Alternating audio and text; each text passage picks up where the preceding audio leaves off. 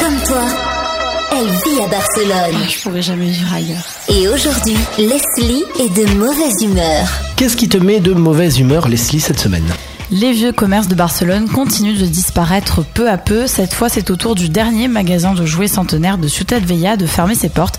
Géré par la même famille et après 112 ans d'existence, Roganes Foyer n'existera plus cette année. La boutique de 200 mètres carrés est actuellement en liquidation totale. Alors, elle vend tout type de jouets, mais était plutôt spécialisée dans les jouets de collection. La propriétaire du magasin a expliqué qu'elle ne pouvait plus batailler avec la concurrence d'Internet et les offres proposées. Elle a expliqué que l'argent qu'elle gagne lui sert seulement à payer ses impôts et qu'il est difficile d'arriver à la fin du mois. Alors même si le magasin est placé à un endroit très touristique, les touristes n'achètent pas de jouets, ils regardent simplement les vitrines, a-t-elle précisé.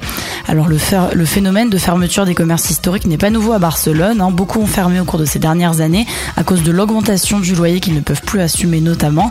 Et la mairie a même lancé un plan de protection des commerces historiques en février 2016 pour aider financièrement et promouvoir ce type de commerce, mais il est encore un peu tôt pour savoir si cela a porté ses fruits. Barcelone, c'est ta ville. Equinox, c'est ta radio.